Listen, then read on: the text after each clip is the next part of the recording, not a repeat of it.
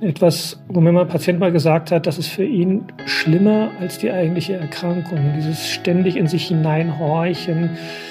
Ist da was? Äh, muss ich mir Sorgen machen? Das ist so ein Faktor, der glaube ich, wenn man mal krebskrank war oder krebskrank ist, einem leider erhalten bleibt. Da muss man ein Stück weit lernen, damit umzugehen. Herzlich willkommen zu Jung und Krebs, dem Podcast der Deutschen Stiftung für junge Erwachsene mit Krebs. Mein Name ist Lea Marleen Wojtak. Ich bin Schauspielerin und Botschafterin der Stiftung. Und in diesem Podcast spreche ich mit Menschen, die von ihren eigenen Erfahrungen in Bezug auf die Diagnose Krebs berichten. Ich freue mich sehr, dass Sie Zeit gefunden haben, trotz Ihres beschäftigten Alltags in der Klinik. Äh, vielleicht mögen Sie ganz kurz was zu sich sagen, was Sie tun, wo Sie arbeiten, wie Sie arbeiten, dass wir so ein bisschen Bild bekommen. Ja, also mein Name ist Ulf Seifert. Ich arbeite in der Klinik Sonnenblick in Marburg. Das ist eine Rehabilitationsklinik für Onkologie, Orthopädie und inzwischen auch für Long-Covid. Die leite ich. Bin beratender Arzt der Geschäftsführung der Deutschen Rentenversicherung Hessen und leite die sozialmedizinische Weiterbildung für Ärzte der Landesärztekammer Hessen. Und im Rahmen dessen sind oder ist die Klinik inzwischen auch als sozialmedizinisches Kompetenzzentrum zugelassen. Also dieses Thema Sozialmedizin, soziale Folgen von Erkrankung treibt mich schon relativ lange um.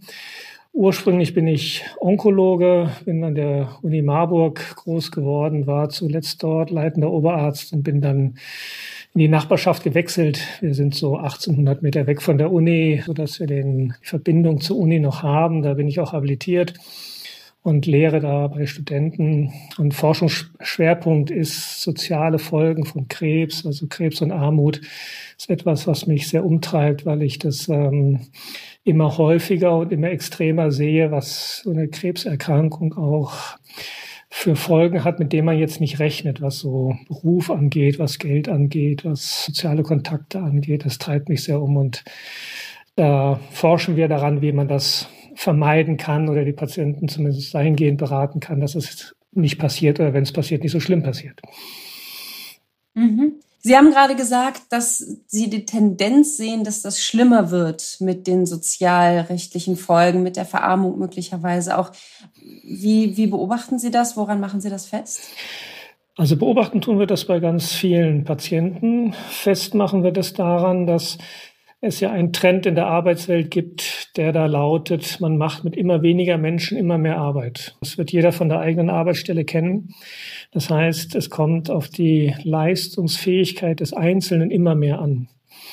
Und Patienten mit einer Tumorerkrankung oder nach einer Tumorerkrankung sind einfach nicht so fit wie vor der Erkrankung. Ähm, das legt sich auch nicht so ganz schnell wieder. Und die können dann einfach nicht so schnell, wie sie vorher konnten. Und das erleben sie selber das treibt sie selber um, das erleben die, die Kollegen und Kolleginnen, aber natürlich auch die Arbeitgeber. Wir sehen, dass Patienten, die dann nicht mehr so schnell mitgehen können, ja, einem gewissen Druck ausgesetzt werden oder aber auch kündigt werden. Wir wissen inzwischen, dass fast 30 Prozent der Tumorpatienten nach der Erkrankung kündigt werden oder die Arbeitsstelle wechseln. Und das ist häufig mit finanziellen mhm. Einbußen verbunden. Und da haben wir den Eindruck, das wird mehr. Mhm. Das hätte ich ganz spontan gesagt, ist das nicht Diskriminierung, wenn man jemanden wegen so einer Erkrankung ja, Patienten werden ja nicht wegen der Erkrankung gekündigt, sondern das, das gibt dann, gibt dann andere, Gründe, Wege. Und es ist ja, es ist vor allen Dingen auch dieser Druck, den die Patienten erleben, dass viele auch dann von sich aus sagen, ich reduziere meine Arbeitszeit oder ich wechsle freiwillig. Aber das ist dann sehr häufig einfach mit finanziellen Folgen verbunden. Also vielleicht mal ein Beispiel aus, wir haben eine Umfrage bei jungen Erwachsenen mit Krebs gemacht über die Stiftung und da sehen wir schon, dass mehr als jede zweite der Befragten sagt, dass sie ihre Arbeitsstelle gewechselt haben oder ihre Arbeitszeit reduziert haben. Also das ist schon erheblich und fast 66 Prozent haben finanzielle Einbußen. Also das ist ein, ein Thema, was sich durch die gesamte Gesellschaft zieht, ähm, aber auch junge Erwachsene treffen kann. Mhm. Und Sie beschäftigen sich, Sie sind ja in erster Linie Mediziner, aber beschäftigen sich jetzt mit diesen sozialrechtlichen Fragen. Mir scheint, das geht natürlich auch in andere Bereiche. Ne? Das sind ja juristische Fragen wahrscheinlich, psychologische Fragen, die da auch auftauchen. Das ist ja so ein Grenzgebiet zu, zu anderen Disziplinen, behaupte ich mal. Wie kommt es dazu, dass Sie sich als Mediziner so sehr in dieses Thema begeben? Na, ich will das gar nicht so sehen, dass das juristisch ist, sondern es hat viel mit Sozialmedizin zu tun. Und glaube, dass man als Arzt oder Ärztin aufgefordert ist, sich um den ganzen Menschen zu kümmern. Das Schlagwort ganzheitlich kann ja keiner mehr hören, aber es ist natürlich wichtig. Und Lebensqualität definiert sich nicht nur über die Fähigkeit zu laufen oder mit den Armen zu greifen, sondern hat natürlich auch was mit sozialer, sozialen Kontakten zu tun, mit sozialem Wohlbefinden. Und wenn ich kein Geld habe, dann ziehe ich mich sozial zurück. Das ist etwas, was wir wissen, dass das passiert. Und ich denke, gerade als Onkologe sollte einem die Lebensqualität seiner Patienten ein wichtiges Anliegen sein. In ähm, der Onkologie können wir ja nicht immer heilen. Ähm, und da ist die Bewahrung der Lebensqualität ein Primat in der Onkologie in meinen Augen. Und das gehört halt mit dazu. Das, mhm. Deswegen glaube ich, ist das wichtig, dass sich Ärzte darum kümmern. Das sind eigentlich die Anwälte der Patienten. Und beim Juristen ist man als Patient vielleicht so nicht aufgehoben, ist man anders aufgehoben. Mhm. Wie muss ich mir das praktisch vorstellen, wenn Sie dann einen Patienten haben und die können dann mit den Themen zu Ihnen kommen oder gibt es noch andere Stellen, an denen Sie dann die Patienten verweisen oder wie gehen Sie davor? Also die Patienten, die zu uns kommen, kommen ja in, in die Reha. Und ich sehe die Reha als einen ganz wichtigen Faktor in diesem Prozess, weil wir in der Rehabilitationsklinik sozialmedizinisch weitergebildet sind. Wir sind alle Sozialmediziner und Onkologen, also wir haben beides und fragen unsere Patienten ganz explizit nach diesen Themen, weil das sind Themen, die in Deutschland von Patienten wenig oder gar nicht angesprochen werden. Äh, in den USA ist das anders. Äh, wenn Sie in den USA mit jemandem zusammensitzen, nach zehn Minuten sagt er Ihnen, wie viel er verdient. Das ist eine Einstiegsfrage schon fast in den USA. In Deutschland ist das total verpönt. Und Patienten schämen sich, das anzusprechen, sagen, warum soll ich jetzt jemand belästigen mit meinen mhm. Sorgen ums Geld? Und äh, deswegen fragen wir die aktiv. Also wir haben einen Fragebogen für die Patienten entwickelt, wo wir konkret danach fragen, wie sieht es mit dem Job aus, wie sieht es mit dem Geld aus, weil wir, auch das haben wir mal untersucht, festgestellt haben, dass Tumorpatienten, die Sorgen um Arbeit und Beruf oder Geld haben, die haben erhebliche Schlafstörungen. Und zwar in einem Umfang wie schwer depressive Patienten.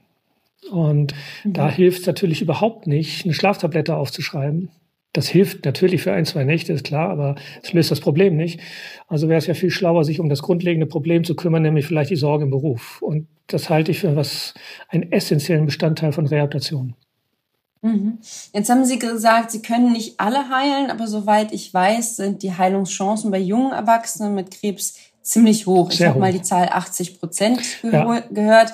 Insofern haben wir ja eine große Heilungschance bei vielen. Mhm. Nichtsdestotrotz wissen wir inzwischen, dass nur weil der Krebs besiegt wurde, noch nicht, man noch nicht gesund ist in dem Fall. Also ja. ich, wir haben mal den, den Satz gesagt, geheilt, aber nicht gesund. Mhm. Es gibt ja viele langfristige Nachfolgen und Jetzt wäre die Frage, was sind das für Nachwirkungen und gelten die Patienten dann noch als Patienten oder gibt es da eine Unterscheidung? Ja, also in meinen Augen bleiben Patienten Patienten. Weil natürlich, auch wenn der Tumor weg ist, und ich glaube, diese 80 Prozent Heilungsquote bei jungen Erwachsenen mit Krebs ist richtig, ist der Tumor ja bildgebend oder der Krebs, ich kann ihn nicht mehr nachweisen, aber wir wissen natürlich, dass es auch eine gewisse Rezidivgefahr gibt, sonst würden wir keine Nachsorgekontrollen empfehlen. Das ist ja so. Und dieser, der Umgang mit diesem Rezidivrisiko, diese Ängste vor dem Rezidiv zum Beispiel, etwas, wo mir mal ein Patient mal gesagt hat, das ist für ihn schlimmer als die eigentliche Erkrankung. Dieses ständig in sich hineinhorchen, ist da was? Äh, muss ich mir Sorgen machen? Das ist so ein Faktor, der glaube ich, wenn man mal krebskrank war oder krebskrank ist, einem leider erhalten bleibt. Da muss man ein Stück weit lernen, damit umzugehen. Das heißt, es gibt eine psychologische Nebenwirkungen, würde ich mal sagen. Dann wissen wir von anderen Nebenwirkungen, die lange bleiben, wie diese ausgeprägte Müdigkeit, diese Konzentrationsstörungen, dieses sich nicht erholen können, was ja auch mal als Fatigue beschrieben worden ist. Wir kennen von vielen Medikamenten langanhaltende Nebenwirkungen, was Störungen im Bereich der Nerven angeht, diese sogenannte Polyneuropathie. Also ich habe so ein Missempfinden in den Händen, in den Füßen, was sehr, sehr unangenehm sein kann, wenn ich kein Gefühl mehr in den Fingern habe, kriege ich zum Beispiel das Hemd nicht mehr gut zugeknöpft oder ich kann fein taktile Arbeiten einfach nicht mehr gut ausführen. Wenn ich kein Gefühl in den Füßen habe, dann bin ich sturzgefährdet, ich stolper leichter, äh, habe ein erhöhtes Kälteempfinden. Und in meinen Augen gehört halt diese finanzielle Toxizität, also dieses, dieser Verlust an Geld, der gehört in meinen Augen zu diesen Langzeitnebenwirkungen dazu. Also nur weil der Tumor weg ist oder weil die Krebserkrankung nicht mehr nachweisbar ist, ist man noch lange nicht gesund. Das geheilt, aber nicht gesund, würde ich sofort unterstreichen. Mhm. Und das wird ja auch länger gehen als nur über die Reha-Zeit, nehme ja. ich mal an. Diese, dieser Zustand zwischen gesund und doch nicht. Wo können sich denn Betroffene hinwenden, wenn sie nicht zufällig bei Ihnen in der Behandlung sind oder in Ihrer Reha? Gibt es da übergeordnete Stellen? Also ich denke, man sollte mit solchen Problemen durchaus auch auf seinen Onkologen zugehen oder Hämatologen. Es gibt ziemlich unterschiedliche Netzwerke in unterschiedlichen Regionen, wo man da aufgefangen wird. Es gibt dann für bestimmte Aspekte unterschiedliche Ansprechpartner. Für psychische Nebenwirkungen würde ich durchaus auch mal empfehlen, einen Psychoonkologen aufzusuchen, wenngleich die auch rar gesät sind. Auch da würde ich den behandelnden Onkologen ansprechen. Die kennen sich untereinander. Das ist, glaube ich, ein gutes Netzwerk.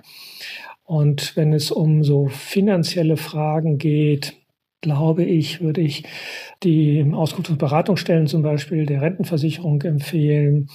Ich glaube auch, dass die Krebsberatungsstellen der einzelnen Länder, also es gibt ja in jedem Land eine Krebsgesellschaft, die haben Beratungsstellen, die kann ich da sehr, sehr empfehlen.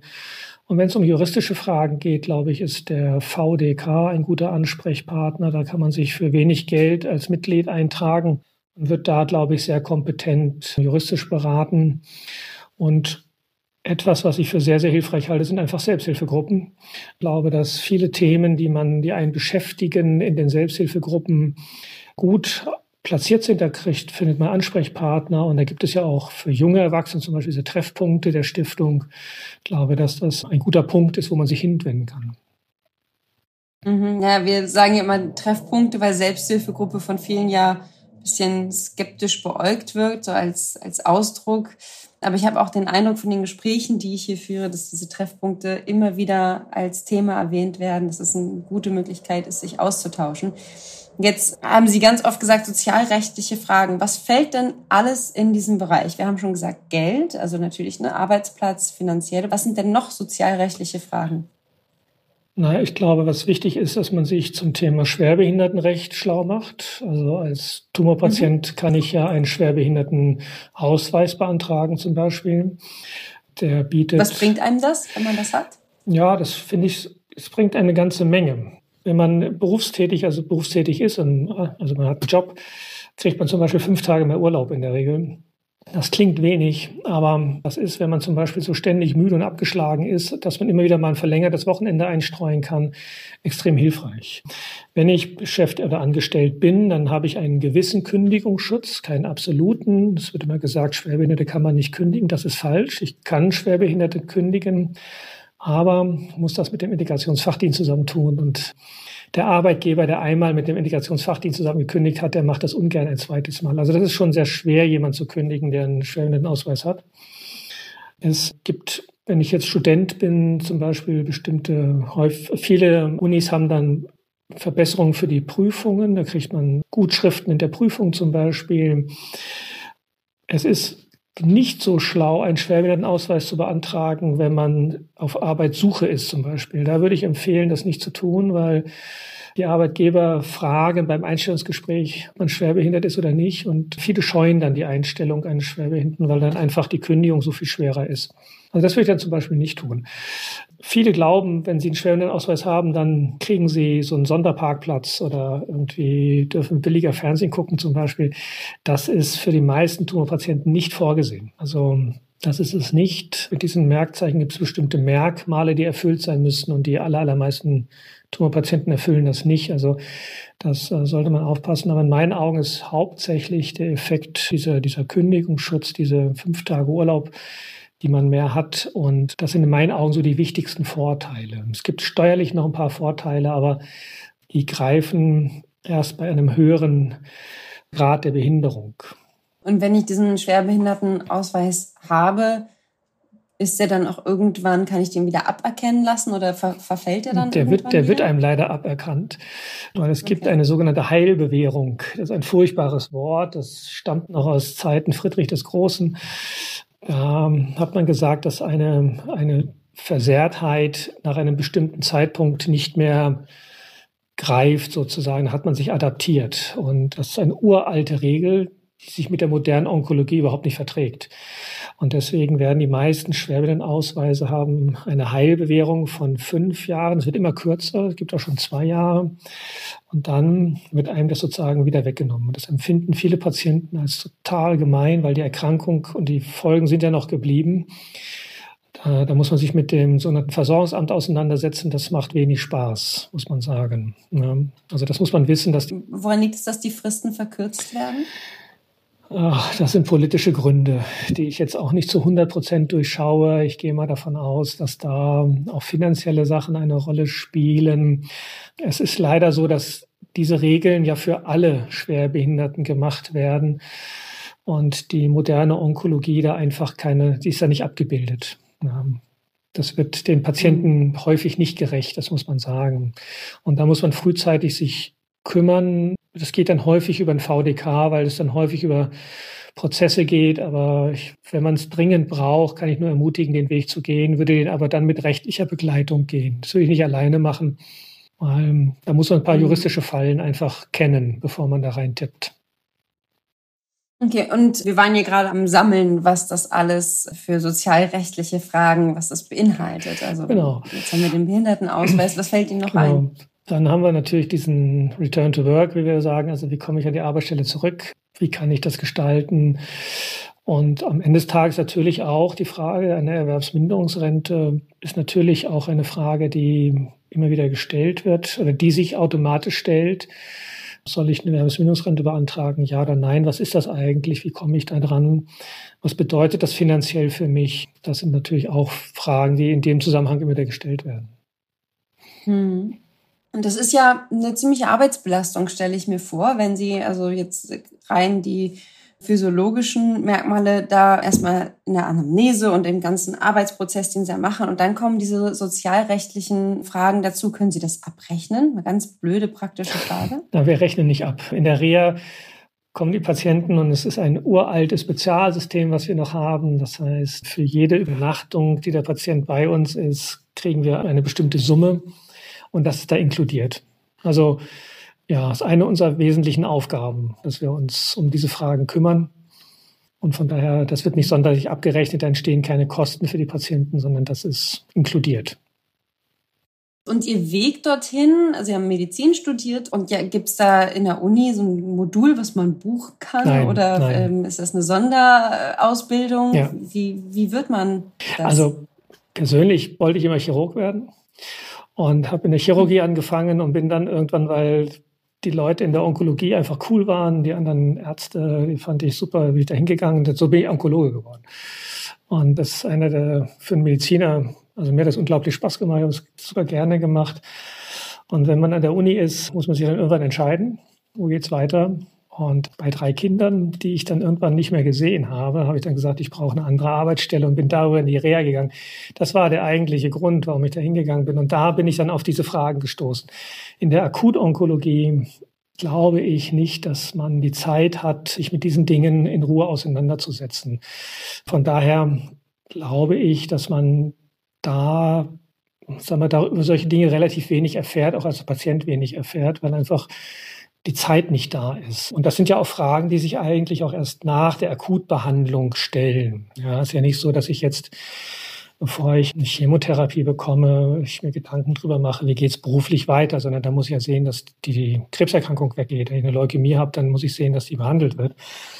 Und dann, wenn die Behandlung rum ist, dann fangen solche Fragen an und dann kommen wir ins Spiel. Mhm. Also ich versuche mir das vorzustellen, wie das so ist, dann in der Reha zu sein und da ihnen zu sprechen. Und Sie können die Menschen sicherlich gut begleiten mit Ihrem Rat. Können Sie über Ihren guten Rat hinaus noch etwas tun? Also bringt es was, wenn Sie selber in die Kommunikation mit Arbeitgebern gehen oder haben Sie direkte Zugänge, wie Sie den Betroffenen helfen können? Also die haben wir. Also ein Großteil oder ein Teil dieser Gespräche und auch dieser Themen wird ja nicht nur auch von Ärzten bei uns behandelt, sondern es gibt einen Sozialdienst, der sich darum kümmert auch. Und wir haben Was ist der Sozialdienst genau? Sozialdienst sind studierte Sozialarbeiterinnen und Sozialarbeiter, die sich im Sozialrecht auch sehr gut auskennen und die einem dann so helfen, so wie stelle ich einen Antrag auf Schwerbehinderung, die dann auch mal Kontakt aufnehmen zum Arbeitgeber, zum Beispiel wenn man so eine stufenweise Wiedereingliederung anstrebt. Also wenn man krankgeschrieben ist und wieder anfangen will zu arbeiten, ist es manchmal schwierig, volle Pulle anzufangen. Und dann ist es ganz gut, man fängt vielleicht mit zwei oder drei Stunden ein. Das nennen wir stufenweise Wiedereingliederung. Das sind so Prozesse, die angestoßen werden müssen. Da muss der Arbeitgeber kontaktiert werden, der Hausarzt, der Kostenträger. Das muss abgestimmt werden, während die Patienten in der Reha sind. Das muss sozusagen fertig gemacht werden. Dann geht das dann zu Hause weiter.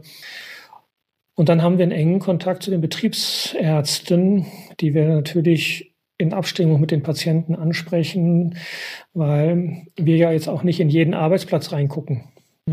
Der Arbeitsplatz für eine Automontage ist vielleicht bei VW anders aufgestellt als bei Opel und es ist sicher ein großer Unterschied, ob ich in einem Betrieb bin, wo 2.000, 3.000 Mitarbeiter sind oder ob ich im Betrieb bin, wo es nur drei Mitarbeiter gibt. Das sind ganz andere Situationen und da müssen wir uns ein bisschen hineinversetzen und da nehmen wir dann Kontakt zu Arbeitgebern oder auch Betriebsärzten auf. In Rücksprache mit den Patienten natürlich. Das machen wir nicht ohne vorher gefragt zu haben. Mhm. Mhm.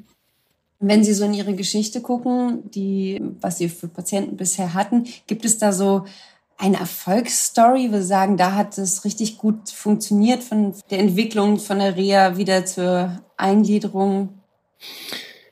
Also spontan fällt mir eine, eine Krankenschwester ein, die hatte eine, eine Brustkrebserkrankung und hat im Rahmen der Brustkrebserkrankung eine Chemotherapie bekommen mit sogenannten Taxanen.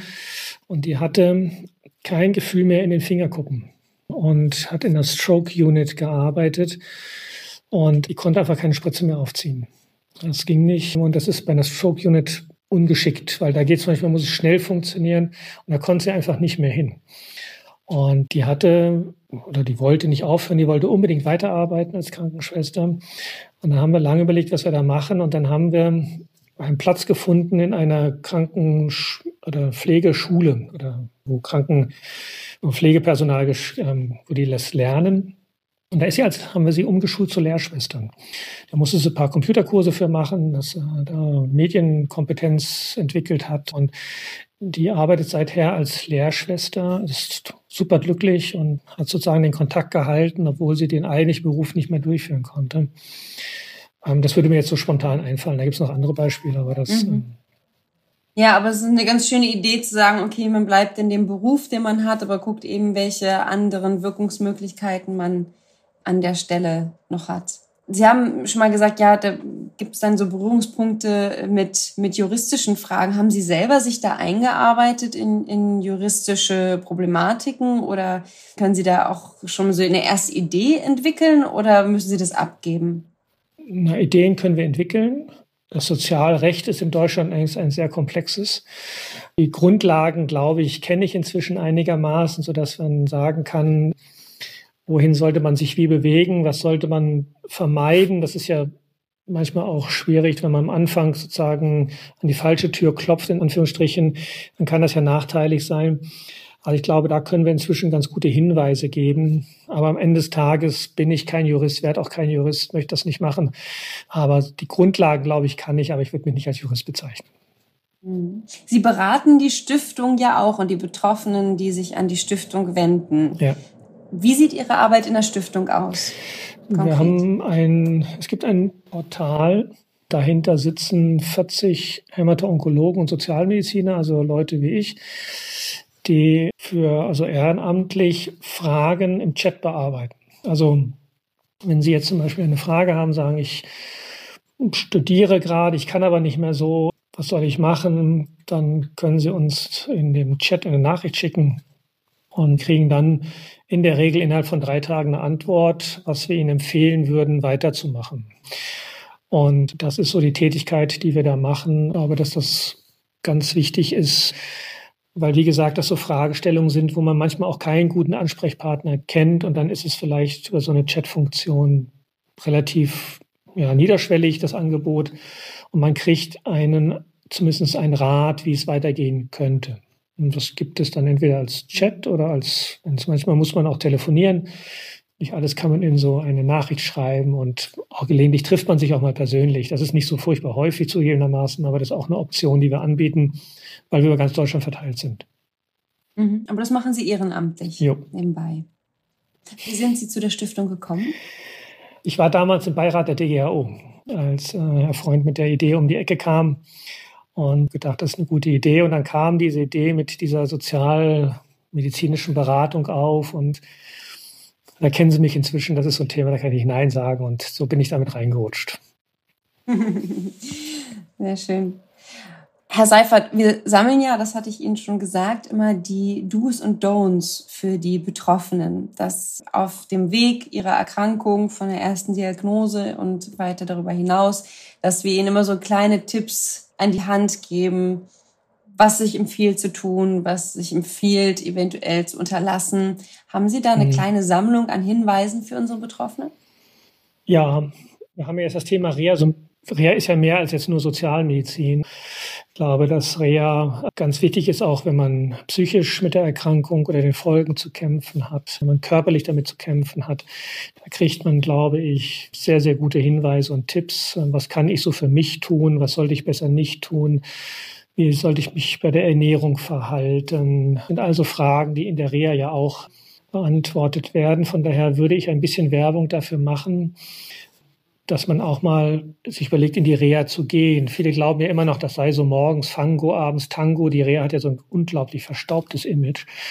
Das hat sich dramatisch geändert. Und wenn man mal guckt, es gibt Kliniken, die sich für junge Erwachsene besonders interessieren, die auch besondere Angebote haben, dann kann das, glaube ich, eine ganz gute Zeit sein, weil man mal für sich ist. Man ist drei oder vier Wochen mal für sich und man trifft Menschen, die die gleichen Probleme hat wie man selbst. Ich glaube, dass das in der Reha unglaublich wertvoll ist. Ich glaube als zweiten Punkt, dass wenn man ein Problem hat, sei das jetzt psychisch, körperlich oder auch finanzieller Art, man den Mut haben sollte, das anzusprechen. Man ist damit nicht alleine. Viele dieser Probleme, die wir gerade angesprochen haben, haben ganz, ganz viele Patienten. Und die Ärzte wissen das. Die sprechen es manchmal nicht selber an, weil sie vielleicht auch selber unter Zeitdruck sind, aber es macht Sinn, das anzusprechen und sich vielleicht in ein Netzwerk von Hilfe zu begeben, denn es gibt in Deutschland unglaublich viele Hilfestellungen für alle möglichen Facetten einer Krebserkrankung oder deren Folgen. Also kann ich nur Mut machen, das anzusprechen und zwar lieber ein bisschen früher als zu spät.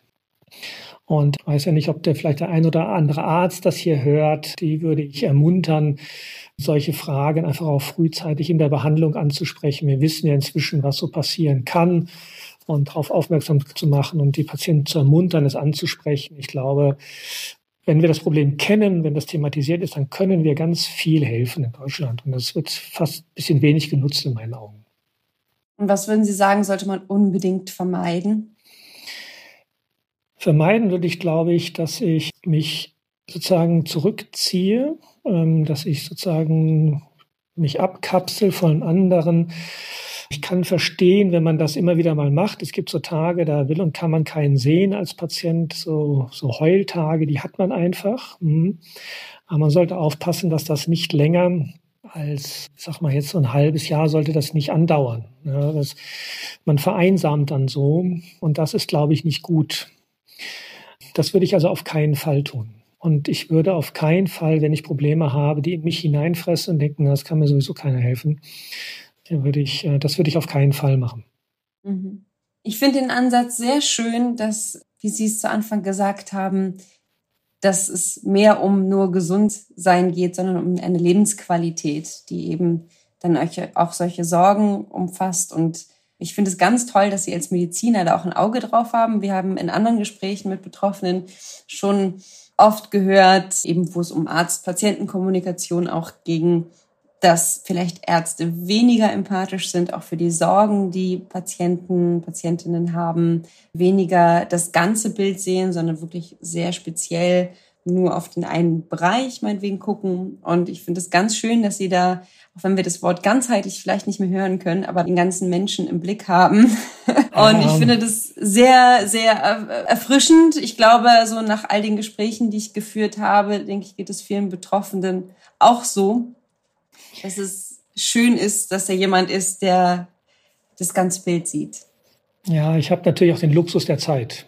Ich habe Patienten bei uns, die sind drei oder vier Wochen da. Und dann haben wir natürlich mehr Zeit. Das ist ein bisschen unfair, wenn wir unser Zeitkontingent mit der eines Chirurgens im Akutkrankenhaus vergleichen, dass der, der Vergleich hinkt. Aber das ist natürlich auch ein Vorteil der Reha, dass wir einfach mal Zeit haben zu reden. Mhm. Empfinde ich persönlich als, als Geschenk. Absolut. Gibt es denn den richtigen Zeitpunkt für eine Reha? Also zu früh, zu spät?